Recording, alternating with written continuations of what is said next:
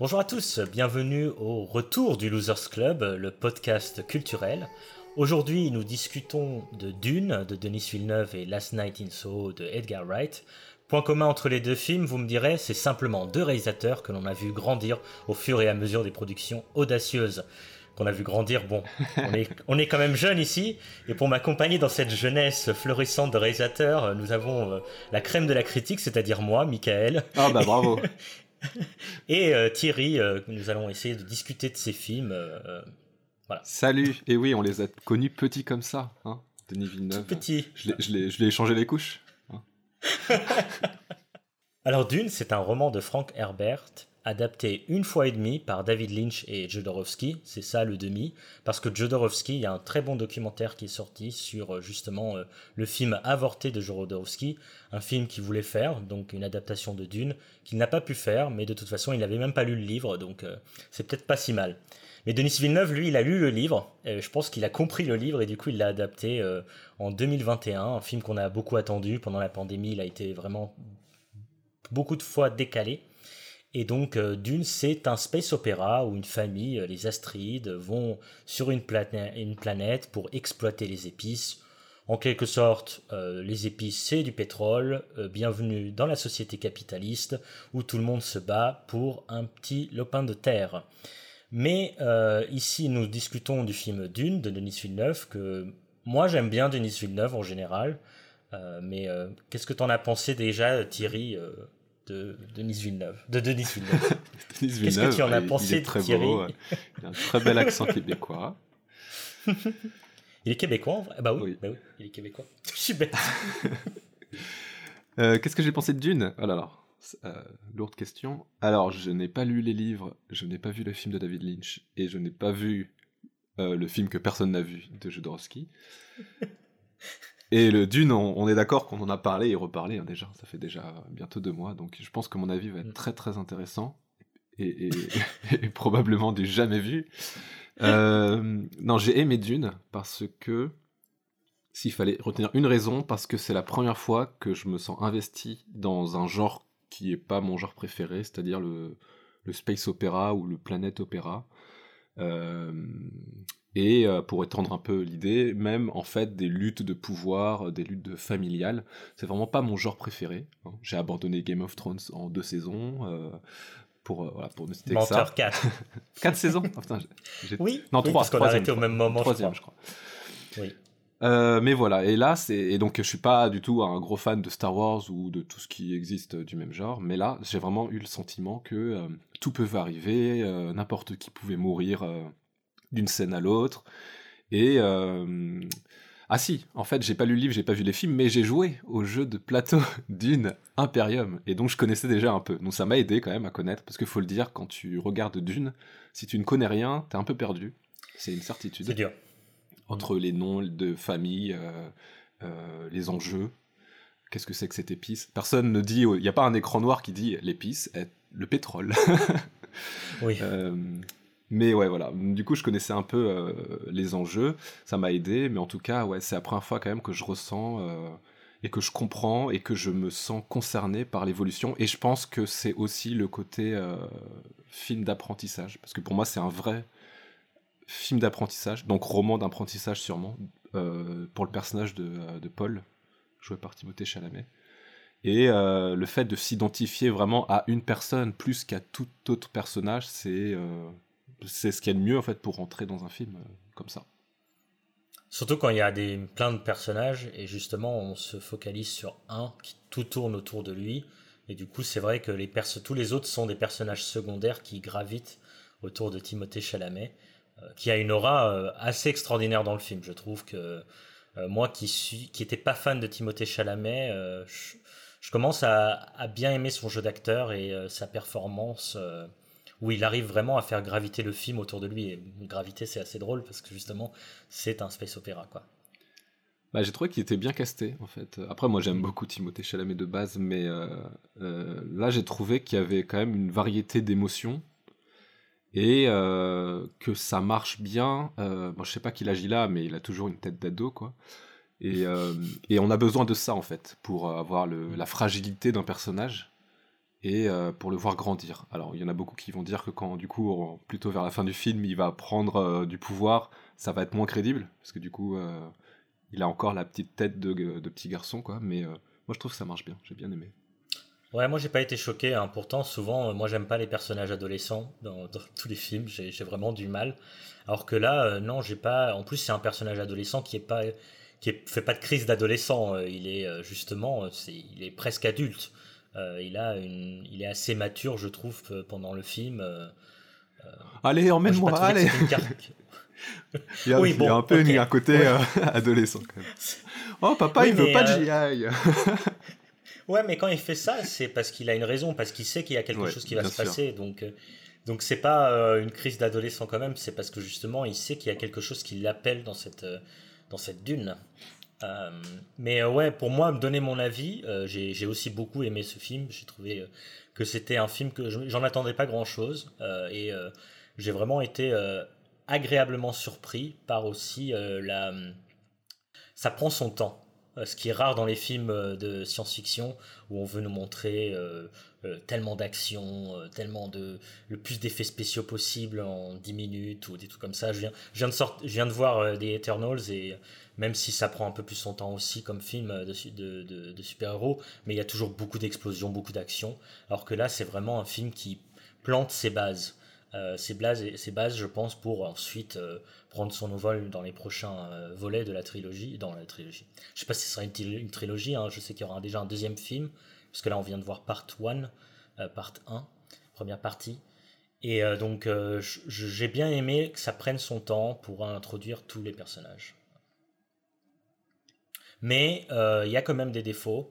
Euh, moi, je suis. Il y a un problème de lumière pendant le film, ce qui euh, m'a un peu gêné. beaucoup de scènes sombres où on ne voit pas grand chose. Et du coup, c'est un peu problématique. Donc, je pense que ça, c'est un, côté technique que j'ai pas aimé. Sinon, la mise en scène, toujours très propre de Denis Villeneuve. Hein. C'est une qualité de Denis Villeneuve.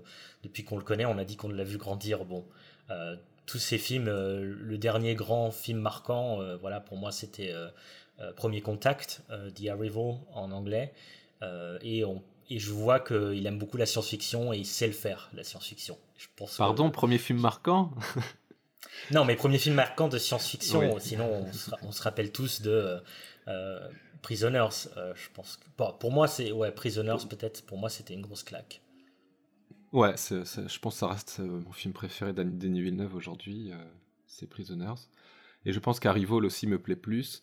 Euh, je suis d'accord pour certains défauts. Euh, J'ai pas été frappé par, par le côté sombre de, certains plans. après, en ayant écouté des gens, des avis, et surtout des gens qui ont lu le livre, j'ai commencé à comprendre un peu ce qui ce qui dérange ces gens-là, et ce qui aussi me dérangeait moi, mais sans vraiment mettre le doigt dessus. C'est vrai que... Alors si, il y a quelque chose sur lequel j'avais mis le doigt, c'est que euh, le personnage de Zendaya est exploité de manière très étonnante. Euh, il n'aurait peut-être pas dû spécialement apparaître dans ce, le partie A, en fait, à mon avis. Et, euh, et, que tout simplement, le film s'arrête pas au bon moment et, et en fait se trompe et ça m'a rappelé un truc que tu m'avais raconté euh, sur la trilogie euh, du Hobbit de Peter Jackson, qui justement avait, avait dit qu'il avait cédé en fait au cliffhanger. et pourtant, la manière dont il finit les trois films du Hobbit, parce que du coup c'est lui qui a forcément choisi le découpage, parce que le Hobbit c'est un seul livre, on est quand même sur des fins de films assez sobres, mais qui annoncent quelque chose pour la suite. Mais je trouve que euh, et même lui disait qu'il avait quand même cédé aux sirènes du cliffhanger, alors que ça reste quand même euh, bon, euh, assez propre. Là, je trouve que la fin de Dune n'est pas propre du tout et est extrêmement grossière dans le côté ce n'est que le début, quoi. Et avoir l'œil du dragon, l'œil de Smog qui s'ouvre en fin de film, c'est voilà, c'est ça n'a rien à voir à côté de la fin de Dune là qu'on qu'on peut pas raconter, mais qui juste extrêmement grossière et qui, voilà, qui voilà, le film pour moi n'aurait jamais dû se couper à ce moment-là. Donc ça, c'est clair que pour moi, c'est un gros problème. Mais d'autres choses sur lesquelles j'avais pas mis le doigt, c'est effectivement certains, la manière dont sont exploités certains personnages et, euh, et la manière dont, euh, dont ils dont il laisse deviner certaines choses au spectateur ou non. Il y a des choses apparemment qui ont été faites de manière différente dans le livre. je parle par exemple d'une trahison. Et j'ai compris que dans le livre, la manière de l'aborder était différente et était beaucoup plus intéressante pour le lecteur que nous. on n'a aucun intérêt pour, pour cette trahison et ça, ça du coup anéantit totalement l'effet en fait du film. Donc là, ce genre, euh, ce genre comment dire de, de petits détails en fait qui font que oui, il y, a quelque chose qui coince quand même euh, à, plusieurs moments du film, euh, très clairement quand même. Ouais, il y a aussi un, bah, le personnage, moi pour moi le personnage qui pose problème, c'est de Rebecca Ferguson, qui donc joue Lady Jessica Strait, qui est la mère de Timothy Chalamet dans le film. je trouve que le personnage est vraiment assez mal écrit. Euh, pour un personnage qui est sensible et au même temps des fois elle a des moments de, de force euh, mais des fois c'est un peu euh, c'est comme des changements bipolaires presque c'est-à-dire qu'il n'y a pas c'est il y a c'est très abrupt comme changement entre une scène à l'autre ça peut changer très vite et je trouve que ce personnage qui du coup devrait être très fort psychologiquement paraît trop lissé parfois. Donc c'est c'est très très euh, paradoxal, un personnage lisse et en même temps des fois euh, brut et euh, ça ça crée un problème je trouve dans la narration du, du, film. Moi c'est le personnage qui m'a posé le plus de problèmes en tout cas. Ouais, c'est fou parce qu'on a vu 2h30 et il a adapté que la moitié du, du livre. Et donc, c'est-à-dire qu'il a quand même étiré au maximum pour pouvoir développer l'histoire et les personnages. Et on arrive quand même à lui dire que son personnage est développé un peu bizarrement. C'est-à-dire qu'il qu'est-ce qu'on a, de quoi on avait besoin en fait? On avait besoin peut-être d'une série en fait pour ce, pour ah. cet objet spécifique. Peut-être qu'il y a juste un problème de format. Parce qu'à ce moment-là, j'ose pas imaginer à quoi ressemble le film de Lynch. Ça veut dire que là, tout ce qu'on a vu, ça se passe à peine en, en 45 minutes. Et euh, tout va très vite dans ce cas-là. Donc c'est, s'il y a un problème, je pense que c'est un problème de format. Maintenant, le film en tant que tel, il est quand même très bien. Euh, faut, faut, quand même pas. Oui, oui. Bon, point négatif pour moi. la musique, hein, mais ah euh, je pense que c'est le, le, côté. Euh, bah, J'ai oublié son nom tellement je le. Hans Zimmer. Hans Zimmer. Voilà. Voilà, j'aime pas Hans Zimmer, je l'aime jamais. Euh, les, pour nos auditeurs, ils vont dire Ah, Hans Zimmer, quand même, Inception. Inception, c'est l'unique exception à la règle. Sinon, le reste, c'est nul. donc, non, non mais c'est moi, j'aime pas Hans Zimmer. Et du coup, c'est vrai que je l'ai, sans savoir que c'était lui, je l'ai remarqué pendant le film, j'ai entendu des boum boum, j'ai fait Ah non, mais c'est Hans Zimmer, ça, c'est pas possible, ça m'a énervé. Moi, c'est ok pour les euh, boum boum, mais euh, je trouve qu'il y a quand même beaucoup de moments lyriques, euh, surtout pour tout ce qui est thème qui se rapproche d'Arakis, avec le côté. Oui, quand Zendaya elle est derrière le, rideau là. voilà, bon, j'aime beaucoup ces sons-là, mais ces sonorités-là aussi, mais bon, voilà, c'est. Chacun son avis sur la question. C'est ça, moi, bon. J'ai. Bah, il y a des petites choses que, euh, qui m'ont interpellé, qui m'ont intéressé. C'est euh, du coup, euh, oui, à part le, du coup, le personnage de Rebecca Ferguson, donc j'ai oublié son prénom, Lady Jessica. Mm, oui, qui qui m'a pas trop plu dans voilà mais ça m'a quand même rappelé le rapport de, de, de la maternité en fait de la de la mère et du fils qui, à mon avis, est assez présent dans la filmographie de Denis Villeneuve. Et euh, par exemple, dans Harry Vol, puisque euh, Harry Vol, sous, ses, euh, sous son, son, déguisement de film de science-fiction de grande ampleur, et surtout le film d'une petite histoire, enfin, c'est la petite histoire qui s'allie à la grande histoire, mais c'est beaucoup le film d'une maman. Hein. Mm. la nouvelle, c'était. Ouais, l'histoire de ta vie, c'était un truc comme ça, ouais. Et je pense que c'est ça qui l'intéresse aussi quand il adapte Dune, c'est ces petites choses-là, le côté euh, voilà, le proche du personnage, petite histoire qui s'allie à la grande histoire. Et j'ai vu aussi d'autres choses, c'est que dans Harry bon, c'est un peu, euh, ça dévoile un peu Harry mais il y a des, histoires de, de flashbacks, de, de plusieurs époques qui s'entremêlent en fait. Et j'ai retrouvé ça en fait dans les visions de Paul Astrid bon, du coup, on sait, on sait que c'est pas des flashbacks, mais on sait qu'on on sait pas s'il voit le futur ou s'il rêve ou tu vois, il y a, ce genre de trucs de, de choses là. Et en fait, ça m'a beaucoup fait penser à ça. Et, euh, et j'ai trouvé ça fou en fait que ce soit si proche de Premier Contact en fait à ce niveau-là. Ouais, mais même euh, dans sa filmographie, tu as raison. Hein. C'est vrai que quand j'y pense, Incendie par exemple, euh, c'est vraiment la recherche de la mère, de savoir son passé. justement, même, même son film dramatique, il y a quand même cette idée d'époque et et maternelle. C'est intéressant.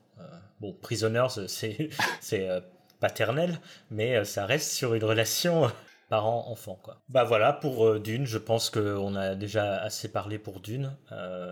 et on peut passer au film suivant, que je sais qu'on va avoir des avis très différent. C'est Last Night in Soho, un thriller horrifique de Edgar Wright, qui nous avait déjà servi euh, la trilogie euh, Cornetto euh, avec Shaun of the Dead, par exemple, entre autres, ou encore le film Scott Pilgrim.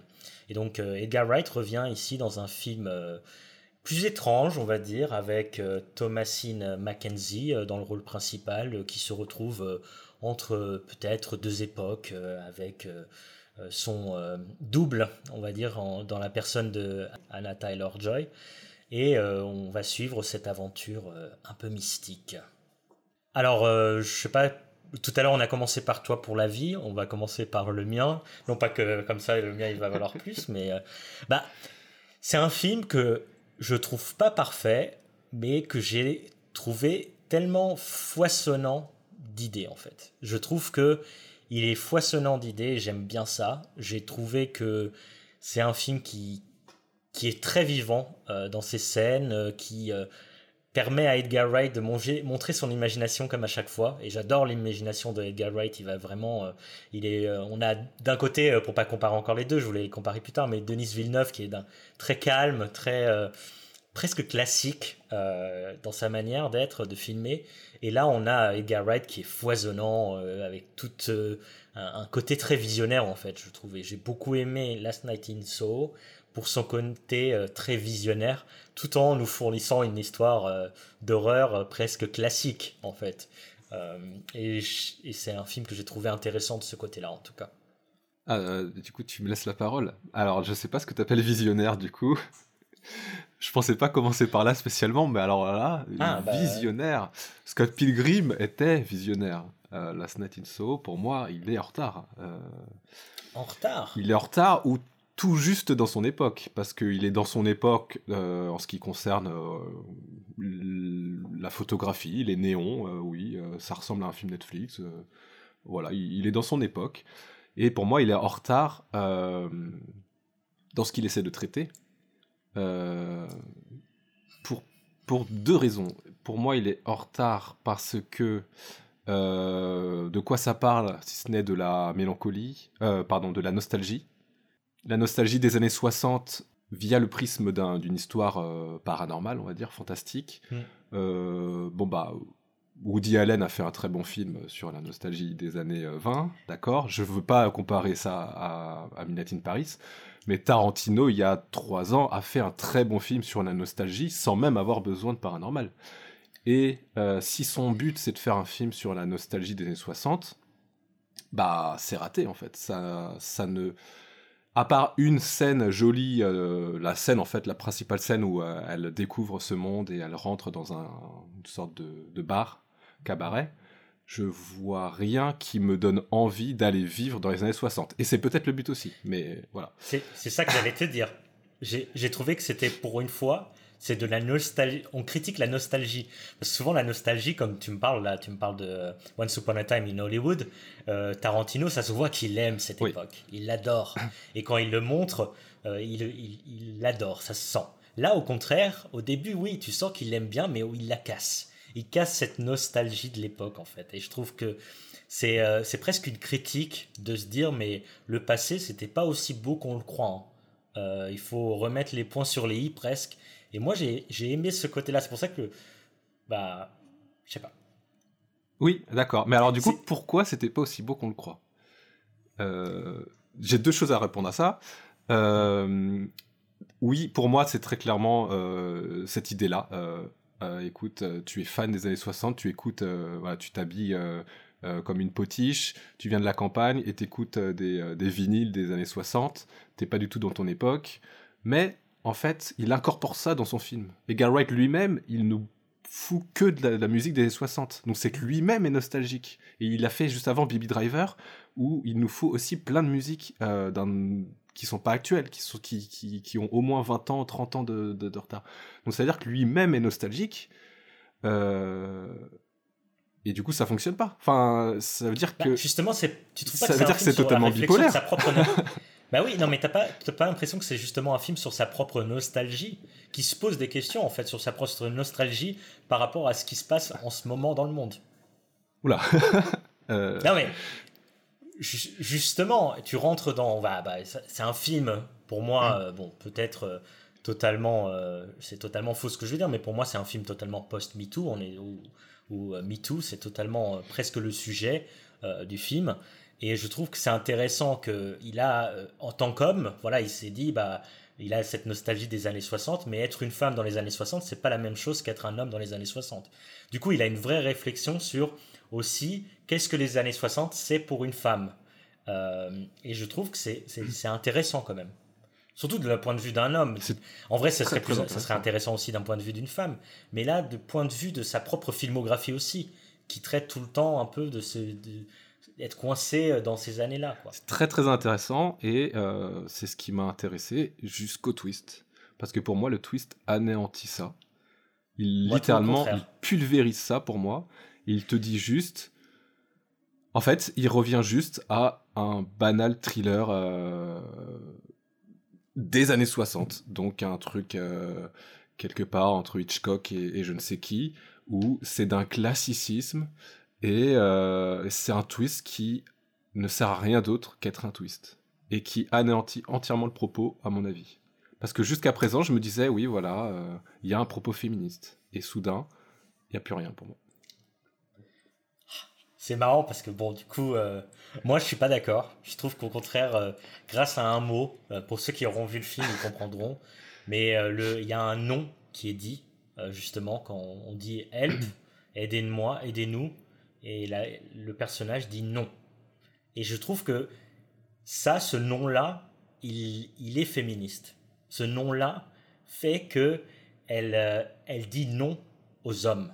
Elle dit pas non à la femme elle dit non aux hommes. Et j'ai trouvé très, très intelligent, d'accord, c'est cette fin avec le, le, revirement, il est un peu... Euh, mais bon, j'adore, euh, j'adore le revirement parce qu'on adore euh, ce revirement. Je pense que moi j'ai bien aimé le revirement. J'ai trouvé ça, j'ai, pas vu venir.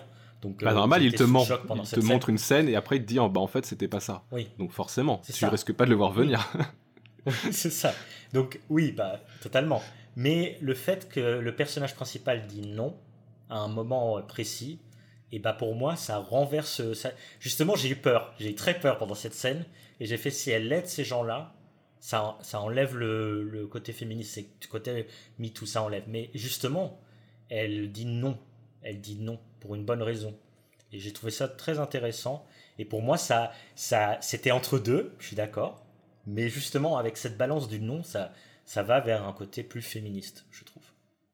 Bah moi je le, oui ok, je le vois bien cette balance. C'est juste que je la comprends pas. Et euh, pour moi, elle n'a, elle n'a pas lieu d'être. C'est, c'est presque un deuxième twist à la limite, puisque. Bah totalement, oui, je pense. Je sais pas. pour moi, le film euh, est extrêmement maladroit du coup à ce niveau-là. C'est, vraiment. Euh, pour, en fait, c'est pour moi aussi la, le, le problème d'avoir essayé de de faire un twist, de surprendre, de euh, alors qu'il y a plein de films qui n'ont pas besoin de surprendre pour pour provoquer un sentiment, pour euh, pour annoncer quelque chose. Et là, je pense qu'il n'avait pas besoin de créer un twist qui est le propre de c'est un, un trope du film d'horreur en fait. Donc c'est lié intrinsèquement au fait qu'il fait un film d'horreur. C'est parce qu'il fait un film d'horreur qu'il se sent obligé de faire un twist. Pour moi, c'est comme ça. Euh, et je pense qu'il n'a pas besoin de ça, parce que moi, ça moulinait déjà grave dans ma tête, et j'étais vraiment à fond. J'étais en mode, mais oui, euh, c'est extrêmement intelligent. Euh, et ça m'a énormément, ça m'a sacrément refroidi. Voilà, d'avoir ce twist. Moi, j'avoue que je suis passé par plusieurs sentiments, et puis bon, euh, moi, il y a des tropes, c'est vrai que ça marche bien sur moi, je pense que, que ça marche pas sur toi. la fin, spécialement, je pense que moi, ça marche sur moi pour une certaine raison que j'aime bien. Euh, mais euh, je sais pas. Moi, je trouve que le film est quand même euh, la scène en plus de révélation, elle est quand même super intéressante. la scène d'après est encore plus intéressante dans les escaliers avec un côté presque. Il y a beaucoup de dichotomie. Je sais pas comment dire le mot, mais de changement de ton. C'est-à-dire mm. que c'est une scène dramatique, mais en même temps, euh, ce qu'on voit, c'est pas tellement dramatique. Du coup, c'est intéressant le changement de ton que joue beaucoup là-dessus euh, Edgar Wright pendant le film.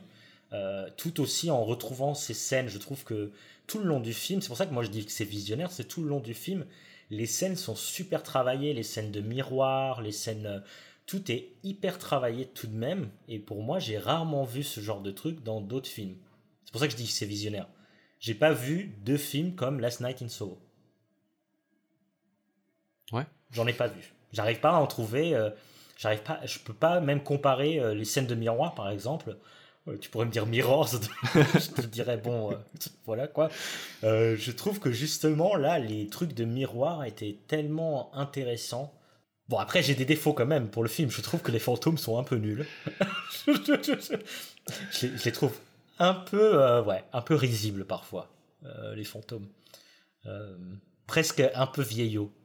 Mais peut-être années 60, justement. Ah, moi, ça m'a. Sûrement vous. Ils m'ont plu. ça m'a rappelé certains effets qu'il y avait aussi dans ça. Ah oui. Une manière d'aborder le fantôme un peu. Enfin, le, la, la vision comme ça. Euh. Ouais, puis après, moi j'ai d'autres problèmes, c'est plutôt euh, euh, visuel. Autant j'aime bien. Euh, bon, c'est assez plaisant, ces couleurs, voilà. Le, le, néon là qui clignote par la fenêtre, ok, c'est rigolo. Ça... Bleu, blanc, rouge. voilà. Mais je trouve que il, a, il manque une fraîcheur en fait qui fait que Scott Pilgrim pour moi euh, est un de mes films préférés. Et c'est euh, peut-être aussi la même chose chez Denis Villeneuve, même si j'en ai pas parlé, c'est qu'en fait, on est arrivé sur des réalisateurs, donc là, Edgar Wright, qui se sait, qui a conscience de lui-même et de ce qu'il peut faire, et qui, du coup, se regarde aussi faire euh, des choses folles. Et c'est pas du tout ce que je ressens dans Scott Pilgrim. Pour moi, Scott Pilgrim a cette fraîcheur de voilà et c'est limite le petit con qui va bousculer les codes du cinéma. Tandis que là, j'ai pas l'impression que c'est un film d'un visionnaire ou euh, de quoi que ce soit ou d'un gars qui brise les codes. J'ai juste l'impression de voir un gars et c'était pareil pour Baby Driver d'ailleurs. Euh, d'un gars qui, euh, qui a envie d'épater la galerie et qui va par exemple te dire euh, alors y a, le film est blindé de numérique mais par contre ils vont quand même te dire bah vous voyez quand il y a la danse euh, et qui change bon bah on l'a fait pour de vrai hein. ouais mais je m'en fous en fait. Parce que tout le reste autour c'est numérique donc t'es juste en train de te, masturber un peu quoi. Enfin tu vois. Et j'ai l'impression que tout le film est dans cette euh, cette voilà cette lignée là et qu'il n'y a pas une unité visuelle qui correspond au propos en fait. C'est à dire c'est pas une c'est pas un visuel qui correspond aux années 60 euh, et c'est pas un visuel qui, je sais pas, qui, qui, colle au film spécialement pour moi. Je trouve que c'est juste, euh, bon, c'est juste mignon. Euh, voilà, il y, a des couleurs bleues et rouges. voilà. Ce qui veut pas dire que j'ai pas aimé la scène de danse, mais oui. Voilà, il y a toujours cette idée de marketing derrière d'un gars qui, voilà, qui a envie de se faire, bon. Oui, mais la fraîcheur, tu trouves pas bah, La fraîcheur, quand même, euh, je trouve que la fraîcheur, elle vient de Anna Taylor-Joy, euh, qui... Euh, moi, j'ai beaucoup aimé Anna Taylor-Joy, le côté un peu... j'ai trouvé que, justement, ce... bah, j'ai adoré Thomasine Mackenzie, elle est totalement, je trouve, assez extraordinaire dans le film. Et le côté Anna Taylor-Joy aussi, cette, cette poupée, en fait, qui se craquelle au fur et à mesure du film. moi, j'ai trouvé ça aussi très intéressant et je, Bon, je suis pas, suis pas d'accord. Moi, j'ai vraiment beaucoup aimé. Je sais pas, c'est, euh, c'est peut-être mon genre de, c'était peut-être, euh, c'est vraiment mon genre de film. D'accord, il se regarde faire. Par rapport à Denis Villeneuve, et on, ça sera sûrement le sujet là, c'est de parler un peu de ces nouveaux réalisateurs, de ces nouveaux grands réalisateurs.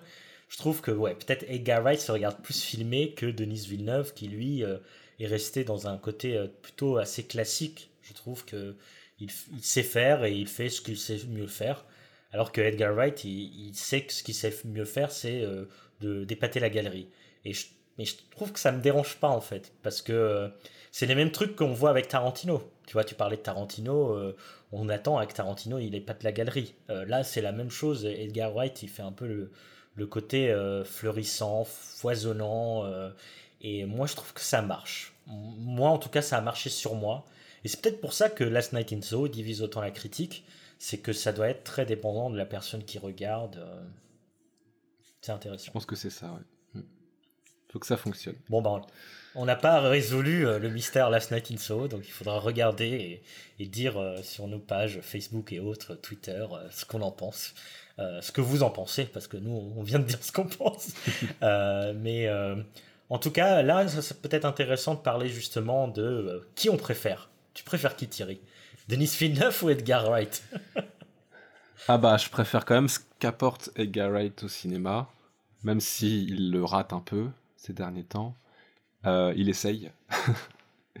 Et il essaye aussi de se renouveler, il euh, faut quand même le dire.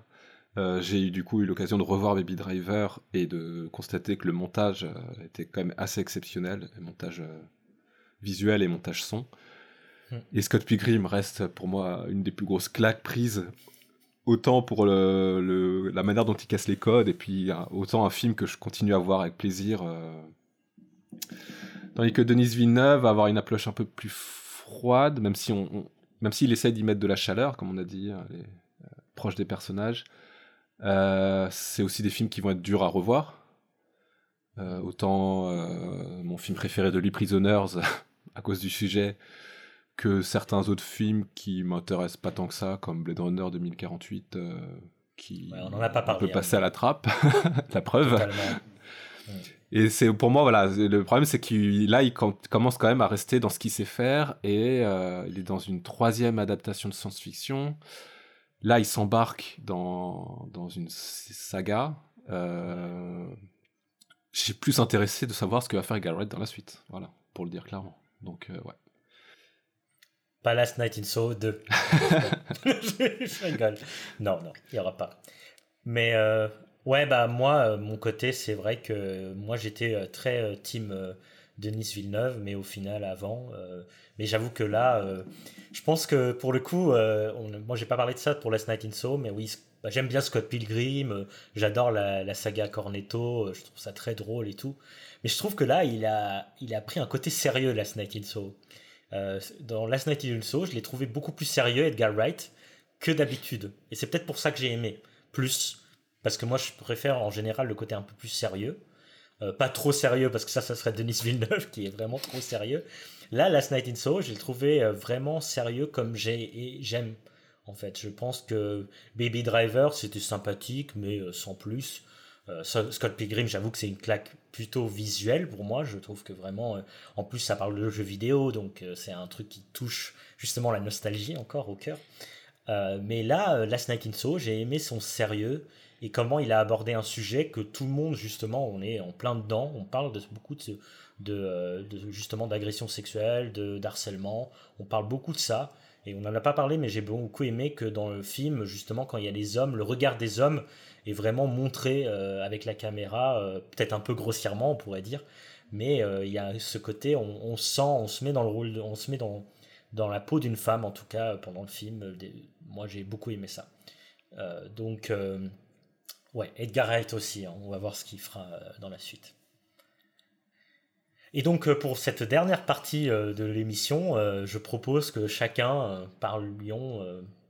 une autre chose, un film qu'on n'a pas vu en commun, ou une série, ou, même un jeu vidéo, ou un jeu de plateau. Donc, euh, Panarak, Thierry, Panarak. tu veux, je commence euh, Comme tu veux. Je pense que je vais parler des Olympiades, parce que je viens de le revoir, et que j'ai envie de parler d'un truc que j'aime. Et euh, je suis encore sous le charme. Il a passé 40 minutes, là, 30 minutes à parler de trucs qu'il aimait pas. Donc, donc il est quand même sorti le 3 novembre, ça fait quoi? Ça fait 11 jours, donc ouais, il est en, il est en plein cœur là de sa sortie, j'espère qu'il va être encore longtemps à l'affiche. Euh, les Olympiades de Jacques Audiard, avec un scénario de Jacques Audiard, Léa Misius et Céline Sciamma. Alors sur le coup on se dit, euh, quoi? Jacques Audiard et Céline Sciamma ont écrit un film ensemble. et Léa Misius aussi, dont j'avais vu le premier film, hein, qui s'appelle Ava. Mm. Euh, et bah ça marche. Alors on sait pas qui a apporté quoi, et surtout, on ne sait pas comment le film peut être autant euh, universel et euh, autant inclusif. Bon, je m'explique. On est, les Olympiades, c'est un quartier du, 13e arrondissement à Paris, donc euh, plutôt le quartier chinois du coup. c'est des tours qui surplombent une sorte de, mini mini centre-ville en fait, avec plein de commerces et tout ça, un marché couvert. et donc on, le dit dans le film d'ailleurs, hein, c'est comme un mini village. Et on parle ici de, de plusieurs jeunes adultes qui vont avoir des histoires croisées. Et alors là, déjà, incroyable, tous les acteurs sont incroyables. C'est vraiment, euh, tu tombes amoureux de tous les acteurs, littéralement. Pour moi, j'ai une, une, révélation, c'est Makita Samba, euh, qui joue Camille. Je l'avais jamais vu nulle part, et je trouve qu'il joue euh, avec un naturel incroyable. Je, je suis sous le charme de, de ce mec, c'est vraiment, je, je, le trouve incroyable. Et ça fonctionne, c'est une sorte de trio amoureux, parce qu'avec ça, il y a Noémie Merlan, qu'on connaît bien, euh, et de qui j'étais déjà amoureux, donc ça tombe bien, et de Lucie Zhang, qui est euh, chinoise et qui a euh, qui apparaît pour la première fois aussi au cinéma.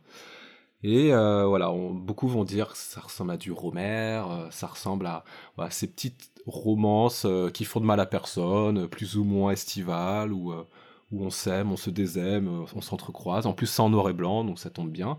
Mais je trouve qu'il y a quelque chose en plus dans ce film. C'est peut-être ça qui l'a mené euh, à Cannes et qui l'emmènera, j'espère, au César.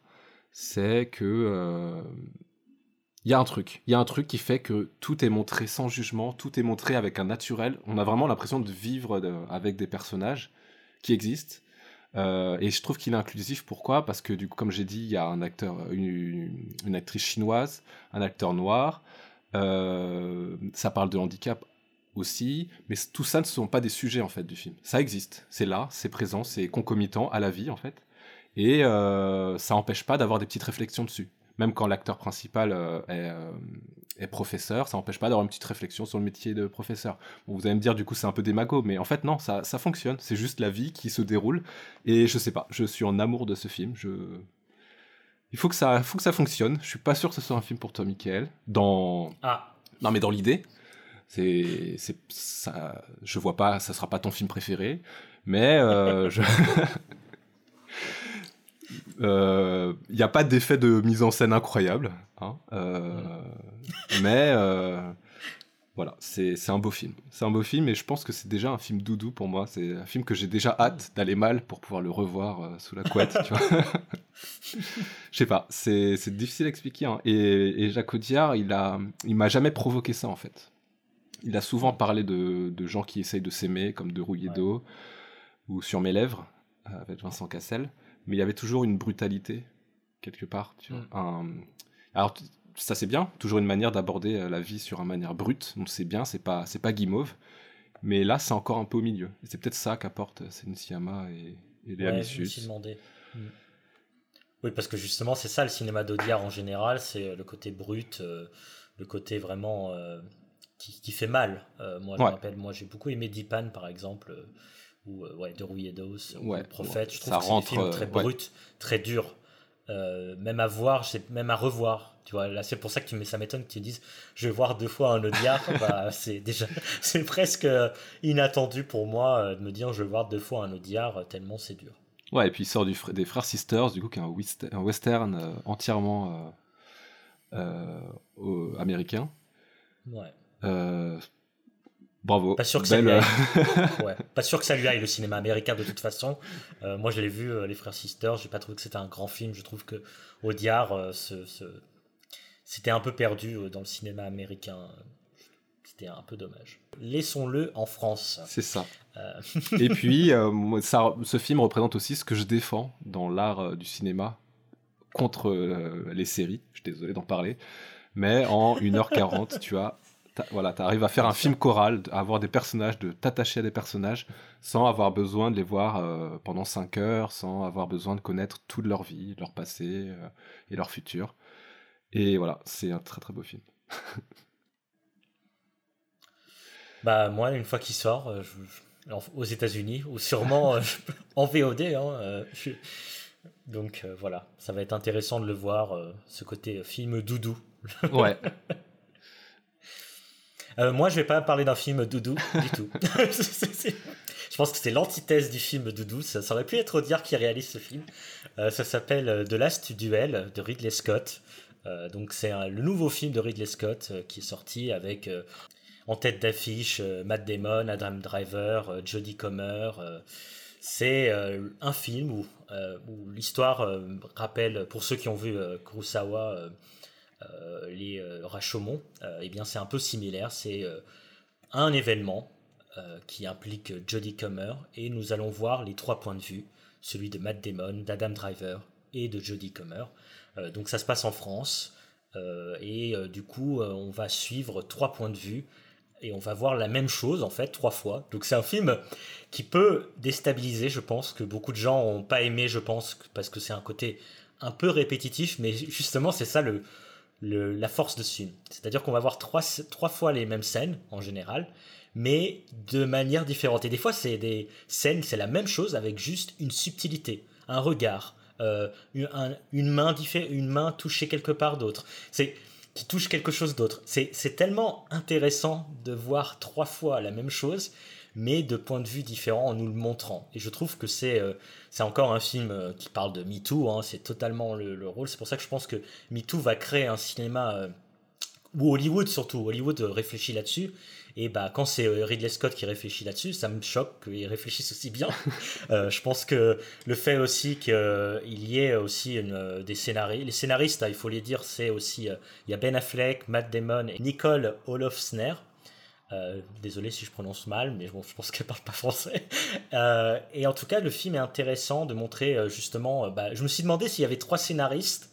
Et du coup, est-ce qu'il y a les trois scénaristes ont écrit les différentes parties séparés ou ensemble. Et je me suis demandé ça parce que vraiment c'est intéressant de voir euh, ces trois points de vue différemment et de manière tellement intéressante. Je trouve que c'est un film long, euh, dur. Euh, les scènes sont vraiment ça lésine pas sur la violence. c'est assez brut comme film. C'est du, du, Ridley Scott dur. Et j'aime bien ce côté-là parce qu'en plus c'est médiéval. Et euh, c'est pas médiéval euh, chevalier euh, quand il tue, ça fait des gouttelettes de sang, on voit pas le sang. Non, non, là il y a vraiment beaucoup de sang, il y a beaucoup de, il y a de la boue et, tout ça. C'est vraiment très médiéval, jusque ce qu'on, comme ça l'était en fait. C'est assez proche, je pense, de la réalité. Et c'est vraiment les acteurs sont exceptionnels et surtout Jodie Comer, on, la sent venir aux Oscars, on, la, on, le sent qu'elle sera sûrement nommée euh, parce qu'elle joue euh, extrêmement bien, les trois fois différemment à chaque fois en plus, hein, parce que du coup euh, les jeux changent pendant ces trois moments, ces trois points de vue. Donc un film vraiment, pour moi je suis sorti de la salle de cinéma en me disant mais waouh, qu'est-ce que j'ai vu? Peut-être même le meilleur film de Ridley Scott. Et je dis pas ça, je dis vraiment, je dis ça parce que j'adore Alien, c'est un de mes films préférés aussi, Alien. Mais là, il m'a vraiment euh, choqué. Euh, Ridley Scott se renouveler euh, dans un film comme ça, alors que des grands réalisateurs comme Spielberg vont faire West Side Story. voilà, à côté, ça me fait oh, rire oh, de oh, voir. critique pas Spielberg. je déteste Spielberg. Donc, je...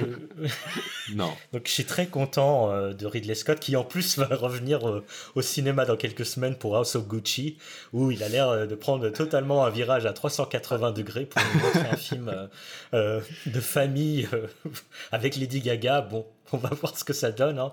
Euh, mais euh, je trouve que ouais, c'est du cinéma intéressant et, et moi qui suis pas, qui trouve que Ridley Scott c'est une fois sur deux, bah, là je pense que c'était la fois, la, bonne fois.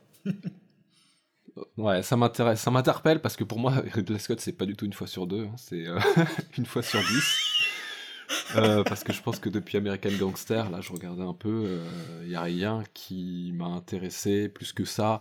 Et rien qui renouvelait quoi que ce soit, hein, euh, pour dire clairement. Hein. Robin Desbois qui était une ressuscité de Gladiator, euh, Cartel euh, qui faisait de mal à personne, et Seul sur Mars non plus d'ailleurs, était très très mignon aussi comme film. Donc là, ça m'interpelle, j'ai vraiment envie de, le voir. Et puis, et puis après Osoguchi, hein, où il fait son Ryan Murphy apparemment. ah bon? Non mais j'en sais rien. J'ai entendu aussi, euh, j'ai entendu qu'il faisait aussi son euh, euh, David Ford Coppola ou ah d'accord. Palma. Donc ah oui plutôt ouais d'accord je comprends. Oui donc ça, ça pourrait ouais bah ça m'intéresse. Moi je me suis dit au Gucci ça ressemble quand même à American Crime Story ou, ou Feud ou je ne sais quoi. Hein. non mais c'est les perruques que... auxquelles tu as du mal à croire là. Non, mais justement, ça paraît intéressant. Je trouve que, voilà, de passer euh, de, de Last Duel à ça, euh, vraiment, c'est, ça montre un réalisateur pour moi qui ne se repose pas sur les lauriers et qui fait des choses différentes. Ouais, ça c'est, euh, assez fou. Moi, je trouve ça assez fou et il n'y en a pas autant de réalisateurs qui font ça. Bah, Spielberg. je, je, veux réhabiliter Spielberg. Tu n'as pas de rock. Non, mais voilà. Last, Last Duel est, un film vraiment que je, je pense que je reverrai, même si j'aurais du mal, parce qu'il y a des scènes vraiment très dures. Et puis si Adam euh, Driver ne va pas aux Oscars, avec The Last Duel, House of Gucci et Annette, alors là, franchement. Pour le coup, je lui donnerais pour Annette. Euh, parce que, Mais pas pour ce film, c'est ça que tu es en train de dire. Euh, pour Last Duel, ça peut être très compliqué. Je suis oui, pas sûr en train de, de spoiler là. pense que ça, peut être très compliqué de donner euh, pour euh, de Last Duel. Et dans Gucci, bah, il m'a l'air un peu plain. Bon, pour il m'a l'air un peu vide, euh, Adam Driver. Donc, on verra ce que ça donne. Hein. Je pense que voilà. Mais je suis intéressé par Lady Gaga. bon, elle doit surjouer comme d'habitude, mais bon, on verra. ouais. Mais euh, Jodie Comer, en tout cas, c'est une confirmation euh, que c'est une grande actrice. Euh, elle, elle surjoue pas. elle a vraiment un regard. Elle sait jouer avec son regard sans, sans surjouer. c'est assez, assez extraordinaire. Je, voilà, j'en attends beaucoup. Et ben voilà, c'est euh, la fin de cette émission. Hein. Vous avez euh, des conseils, euh, des avis. donc vous pouvez regarder Dune, je pense, Last Nine So pour vraiment rejoindre notre débat. et sinon, il y a toujours en salle Last Duel et Olympiade. Voilà. Salut à tous. Salut, salut. Bye. Do you want a balloon too, Georgie?